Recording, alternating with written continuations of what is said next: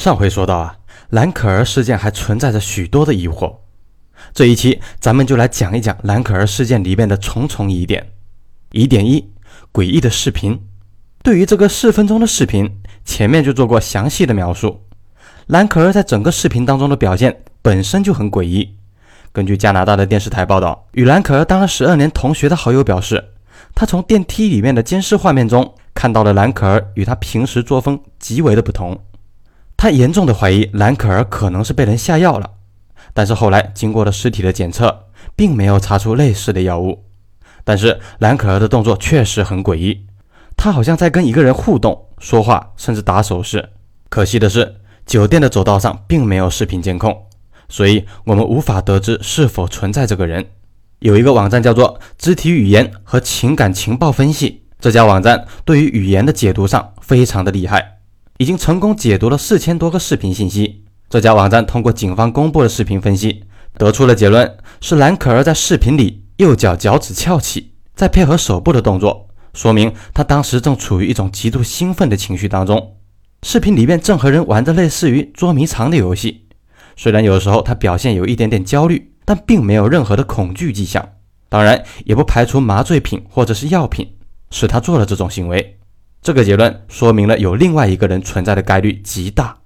至于视频里面的电梯为什么没有关，这个不算是诡异的范围之内，因为电梯啊里边有一个按键功能，就是保证电梯长期开着。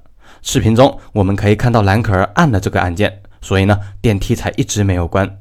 但在视频两分五十六秒到五十七秒之间，画面中有一条波纹，两分五十八秒的时候开始关闭的同时。电梯门板第一排中间十四楼的楼层突然灭了，很多人觉得这才是诡异的地方，但这都不是重点。重点是这个视频被洛杉矶警方剪辑过，从视频左下角的时间戳可以看到是提前加上模糊处理的。有专业人士将语音视频调整到了正常监控播放速度，二次证明视频被剪辑过了。警方呢也承认了剪辑过这个视频。那么问题来了，本来警方手中监控视频实际长度有一百多分钟。为什么只公布了这四分钟呢？还经过了剪辑，这才是大家关注的重点。到底原版视频里面录到了什么？是录到了我们一直想知道的跟兰可儿互动的人，还是录到了其他的灵异现象？又或者是洛杉矶警方是刻意隐瞒什么真相？目前我们无法得知，只能期待有一天美国警方告诉我们。疑点二：消失的兰可儿。兰可儿的尸体被发现的时候是二月十九日。尸体如果被浸泡的话，一般二十四小时后就会开始腐败，然后呢会产生腐败的气体，随着时间的推移会越来越多。这个时候尸体会在气体的作用下浮起来。可是兰可儿的尸体却沉在了底部，说明兰可儿的死亡时间距离事情发生的时间并不太久。后来经过酒店的记录，酒店是在二月十四日做过水质检查，可以说明兰可儿死亡时间应该是二月十四日到二月十九日之间。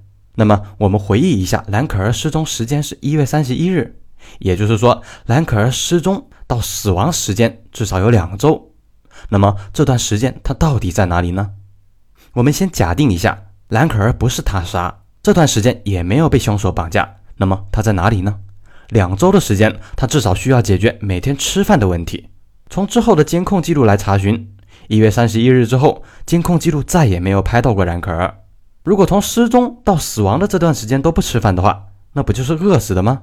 但是从警方尸检记录显示，身体的机能很正常，所以呢，不可能是饿死的。那么蓝可儿到底是怎么解决吃饭的问题呢？现在我们来假设蓝可儿可能是他杀，那就可以解释这段时间蓝可儿没有出现的原因。凶手很可能把他关在了某个地方。这个凶手可能是酒店的长期住户，对酒店的情况比较熟悉，每天呢还得买食物给兰可儿吃。但是从监控记录来看，警方也没有查到这个嫌疑人。兰可儿失踪以后，警方对长期住户进行了排查，也没有找到相关的线索。监控记录显示，兰可儿肯定是没有离开过酒店的。那么这两周的时间，兰可儿究竟躲在哪里？如果是他杀的话，凶手又把他藏在了哪里？疑点三：水塔疑云。兰可儿的尸体是在顶楼的水塔里面发现的。塞西尔酒店共有十五层，兰可儿呢住在十四层，而通往顶楼的途径有三条路。第一条就是通过爬消防楼梯上去，这个爬楼梯是非常危险的，一个女孩子上去非常有难度；第二条是一个长期锁着的门，钥匙由酒店员工保管；第三条是顺着十五楼的楼梯上去，有一道感应门，这个门如果被强制打开的话，会触发酒店的警报。但是在事发近段时间，并没有警铃响起。那么，就算蓝可儿经过了重重的阻碍到达了顶楼，可是想上水塔和进入水塔也是不容易的。根据媒体透露，楼顶的水塔高约三米，宽约一点三七米，能蓄至少三千多升的水。蓝可儿身亡的水箱蓄水大约三分之二。水塔之上的盖子也是有上锁的。在这里，我们先同样假定蓝可儿是自己跳进了水塔，经过层层的阻碍到达了水箱。但他为什么要把自己脱成裸体呢？连手表都取下来了，穿衣服岂不是更体面的一个死法吗？一般的自杀也会留下遗书。警方的调查，兰可儿并没有留下任何遗书。如果他是因为躁郁症想要跳进去游泳的话，那他又是如何把盖子盖上的呢？那我们来假定一下，兰可儿是他杀，那么凶手又是如何背着一个尸体避过了酒店的警报，进入了楼顶呢？如果当时兰可儿没有死去的话，凶手又是如何把一个大活人带上顶楼而不被人发现？如果是弃尸水塔，为何把蓝可儿的衣服和手表都脱下来留在了现场，而不是销毁证据呢？疑点四：神秘的验尸报告。二零一三年六月，官方发布了一条详细的蓝可儿验尸报告。这份报告长达二十多页，可以说已经非常详细了。最终确定蓝可儿的死因是意外溺亡。我们仔细来分析一下官方发布的这份报告。这份报告很有意思。报告里面显示，美国警方对于兰可儿的死因很矛盾，可能是他们自己也不明白兰可儿究竟是怎么死的吧。我们从这一份报告中可以看到，在二零一三年六月十五日，兰可儿的死因被确定为意外溺亡，但是仅仅过去了三天，又在无法确定上面打了勾。更奇怪的是，过了几天之后，又把死因改回了意外溺亡，这说明美国警方对于这个选择很矛盾。究竟为什么这么犹豫不决呢？正常的尸检死因一般都是很客观的，不需要如此的纠结呀。报告中检测到蓝可儿下体可能会有性侵的痕迹，如果有性侵的话，凶手肯定是会留下痕迹和指纹的。你要知道，这可是发生在二零一三年的事情，当时的技术已经非常发达了，但是在尸检报告中对于痕迹没有任何的记录。从警方之前的侦查来看，怀疑凶手依然躲在塞西尔酒店里面。这说明了警方一开始也是认为他杀。如果蓝可儿是他杀的话，尸体上面不可能一点指纹都取不到。但尸检报告上没有任何有关凶手的线索。对于这样的案件，凶手这么长时间囚禁被害者，又是长距离抛尸，很难做到不留下任何痕迹。但在官方的报告中，线索真的是少之又少。究竟蓝可儿的死隐瞒了多少秘密呢？想必大家最关心的问题还是兰可儿死因到底是什么？有很多专家和热心案件分析的人士，经过了仔细的分析和推敲，对于兰可儿的死因，至少有以下几种猜测。目前为止还没有一个确定的答案。猜测一：灵异事件。对于这个猜测，主要是根据诡异视频来判断的。视频里面兰可儿的确做出了一些诡异的行为。同时呢，洛杉矶警方为什么对视频经过了处理呢？隐藏了什么不想让我们知道的吗？对于这种死因，我们也不能当真，毕竟分析案件也是要讲究证据的。鬼神之说当然只是说说而已。猜测二：意外死亡。从警方尸检数据和兰可儿病史可以得出，兰可儿的确有病，她得的是一种叫做躁狂抑郁症的病，简称躁郁症，也有人称之为情感性精神病。病状主要是因为情感的不正常，常伴有行为和思维的障碍。这种病有时候表现的暴躁兴奋。有时候呢，又表现得很伤心悲伤，有可能失去生存的动力，也具有自杀的倾向。根据美国学者的统计，病史长达二十年以上的患者呢，其自杀的风险有百分之六，自残的风险有百分之三十到百分之四十。躁郁症呢，也常伴有焦虑症以及药物滥用等心理问题。那么，兰可儿躁郁症处于什么阶段呢？根据药物的检测报告，当时兰可儿正在服用四种处方药。其中有三种都是治疗重度抑郁症的药，有一种是治疗癫痫、稳定躁郁症的药。虽然不知道他具体的病史和治疗时间，但在尸检报告的结论当中提及兰可儿已经处于抑郁，也就是说他的躁郁症已经属于相当严重的情况了。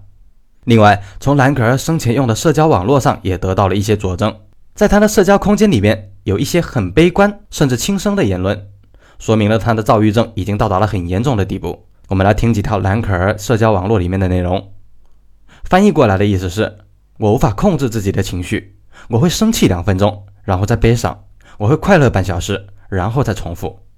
我在床上躺了两天，我讨厌我自己，这是一种让我失望和静止的状态，等等等等。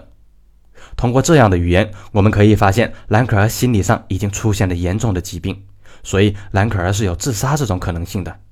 另外，兰可儿的手机丢了，一直没能找到，可能是被人偷了，或者说他死之前自己丢在哪了。在他死后，社交账号还在继续更新，一直到二零一三年十二月十日才停止更新，可能就是偷他手机的人发的，或者是空间被黑。但是后来社交平台给出的答案是。这些内容都是之前设定的定时发送。猜测三：谋杀。开篇的时候啊，我们介绍过这个被称为“死亡酒店”的塞西尔酒店呢。这里是美国出名的贫民窟，居住的人呢也是比较混乱的，治安也不是很严。酒店一共有六百多个房间。有一位住了三十多年的住户，八十九岁的老房客伯纳德透露，酒店里面有一半人都是长期住户，另外一半是游客。他声称，兰可儿失踪当晚听到了楼上有吵闹声。而且房间里面的地板还淹了。酒店的工作人员也证实，当天晚上部分的房间的确遭到了水淹，原因是酒店三到四楼间的水管有异物堵塞。警方经过了长时间的排查，并没有发现凶手。警方曾经推测啊，杀兰可儿的凶手可能还在酒店的房间里，只是缺乏足够的证据，不能锁定凶手的身份，也就无法对酒店六百多个房间进行彻底的排查。二零一七年二月二十三日。华人神探李昌钰在南开大学发表了言论：兰可儿一定是被谋杀的。李昌钰博士作为专业人士，他的看法是非常值得参考的。他可是货真价实看过了八千多个命案的人，不然也不会被大家称为华人神探。李昌钰博士说，虽然他没有参与到这起命案当中来，但是从种种的现象可以肯定，兰可儿是被谋杀的。这起案件呢，对于美国警方而言，已经是盖棺定论了。兰可儿家属也没有要求再进行侦查，所以呢，也不会再有更多的线索。兰可儿家属大概也是想女儿好好安息吧。对于案件的结论，始终没有提出任何的异议，这起案件也就告一段落了。但是对于很多人而言，他的死亡背后很可能藏着一个巨大的秘密。我们希望真相会有被揭开的那一天。那么，你认为兰可儿是怎么死的呢？可以在评论区留下你的猜测，咱们一起讨论。好了，这一期的怪兽说大案犯罪现场就到这里，咱们下期再见。